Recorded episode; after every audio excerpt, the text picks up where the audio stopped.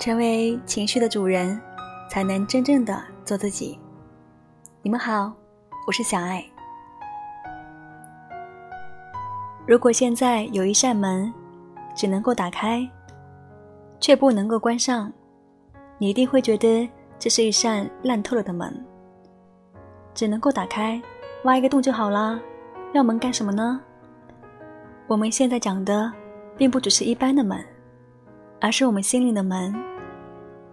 心灵的门，有的时候要打开，更多的时候可以关上。前面几堂课，我们学习的是怎么样搞清楚情绪，以及表达情绪。可是，在真实的生活里，我们常常既不是没有情绪，也不是不想表达，而是没有力气表达。我们累坏了，我们有来自各方面的压力。使我们没有力气跟别人求救，没有力气跟别人发脾气。来自父母、同事，来自好朋友，来自伴侣，来自老板，来自同学的各种压力，或者来自我们自己的压力。我们常常觉得自己没有想象中的那么好，所以接下来的几堂课，我想要跟大家讲的是啊。自我和解的几个方法，要练习自我和解。第一个方法，不要害怕一个人自我独处。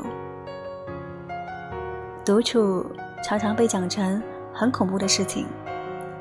苏打绿有一首歌，他的歌词唱的是：独处的时候，夜容易特别黑；独处的时候，心容易悄悄破碎。对很多人来说，独处就是很恐怖的，好像忽然变成一个孤岛，失去跟外界的联系。可是今天我想要讲的就是，独处的能力是情商很重要的一部分。学会了一个人独处，就有办法做一个更好的自己。人家说。大隐隐于市，就是很会隐居的人。他是躲在热闹的城市里面，也会给人家隐居的感觉。陶渊明有一句诗说：“心远地自偏”，也就是说，当你把你的心放在遥远的地方，你所处的位置自然就偏远了。不管外界发生什么事情，都打扰不到这颗心。也就是说，这时候我们把心灵的门给关起来了，关起来就跟外界没有了交流。这时候，我们常常容易用负面的状态来想象这个情况，比如说，好封闭哦，好孤单呢。可是实际上，门关上了，会形成另外一个世界，那就是我们一个人的世界。所谓做自己情绪的主人，当然就包括了，我们可以决定什么时候把心灵的门打开，什么时候把门给关上。我们应该要拒绝谁，应该要欢迎谁。想象一下，你躲进房间里，一旦关上了房门，你就可以感到很放松。一样的，关上了心灵的门，我们也就感到放松。可以释放压力，这对于提高情商是很重要的一个练习。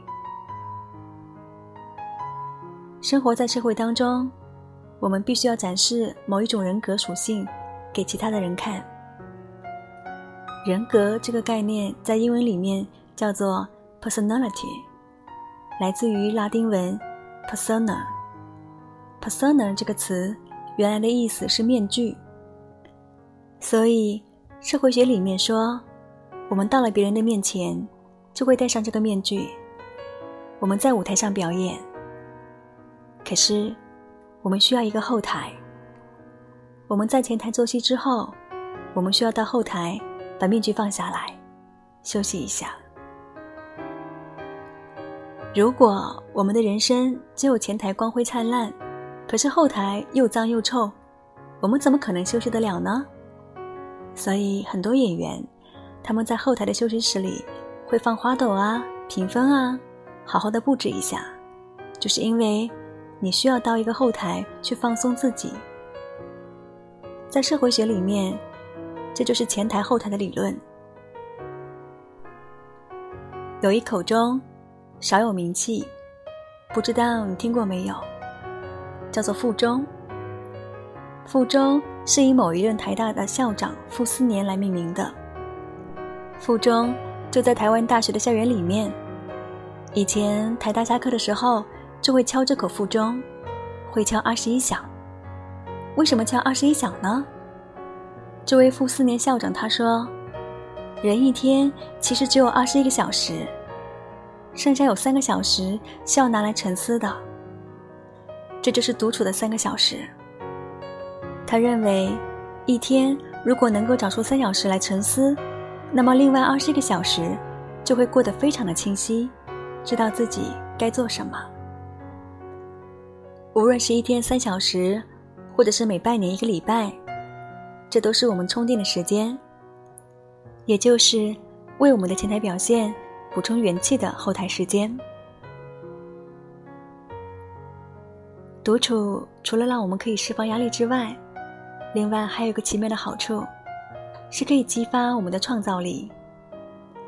心理学家 Kaufman 做过一个调查，去了解创意是如何诞生的。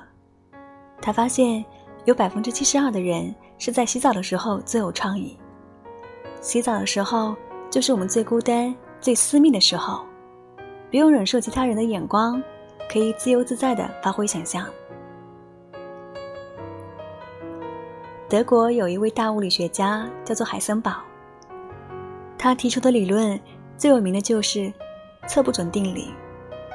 他是怎么样找到这项定理的呢？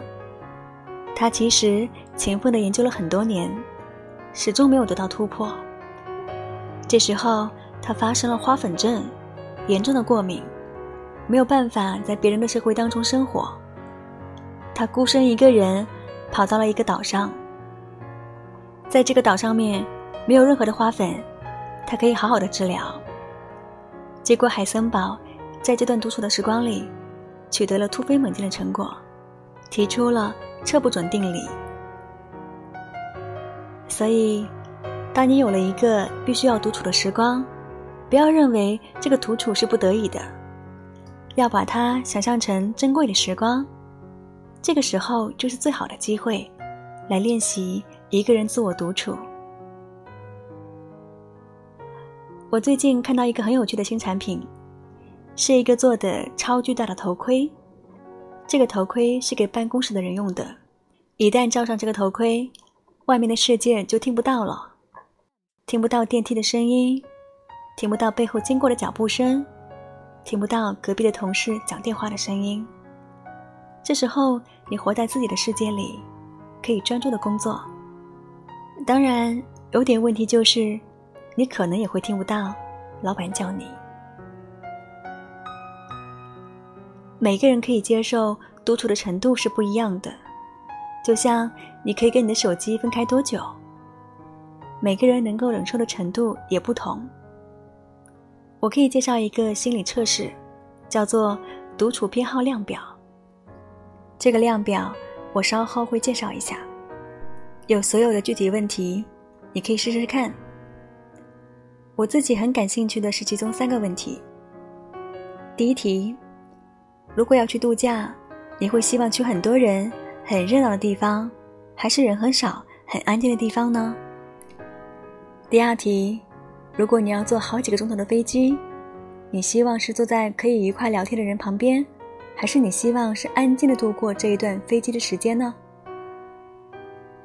第三题，工作的时候，你希望在工作当中认识有意思的人，还是你喜欢在工作的时候有时间可以一个人独处呢？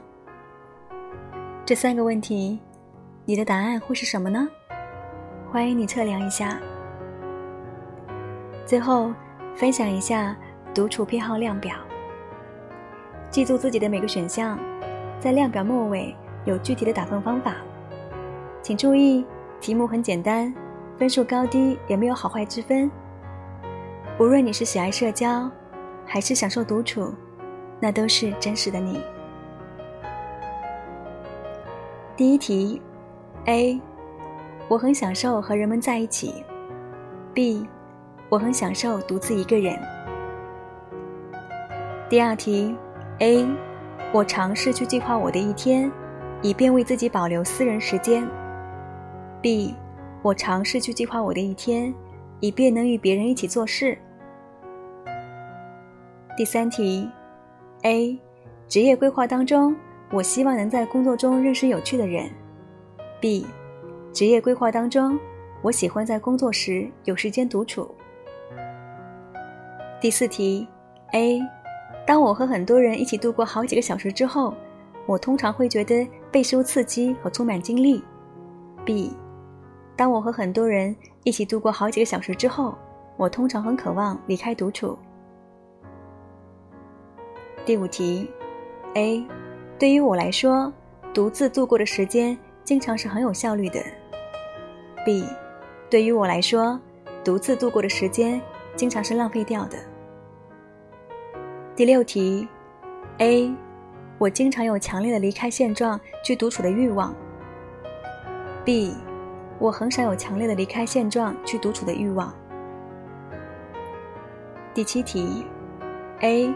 我希望去很多人可以活动的地方度假。B，我希望去很少人和十分平静安宁的地方度假。第八题，A，当我要度过一些独处时间的时候，我会觉得很无聊和不快。B，当我要度过一些独处的时间的时候，我会觉得很高效和愉悦。第九题。A，如果我要坐几个小时的飞机，我会希望能够坐在能愉快聊天的人身边。B，如果我要坐几个小时的飞机，我会希望能安静度过这段时间。第十题，和别人一起度过的时间经常是无聊无趣的。B，独自一个人度过的时间经常是无聊和无趣的。第十一题。我有和别人相处的强烈需求。B，我没有和别人相处的强烈需求。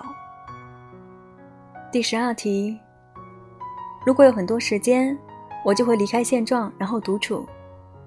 B，我很少会花时间去离开现状，然后独处。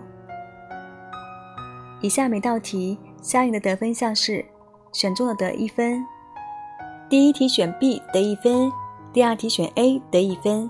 第三题选 B 得一分，第四题选 B 得一分，第五题选 A 得一分，第六题选 A 得一分，第七题选 B 得一分，第八题选 B 得一分，第九题选 B 得一分，第十题选 A 得一分，第十一题选 B 得一分，第十二题选 A 得一分。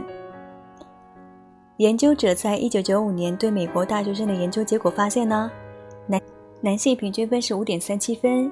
女性平均分是四点五二分，总体平均分是四点八七分。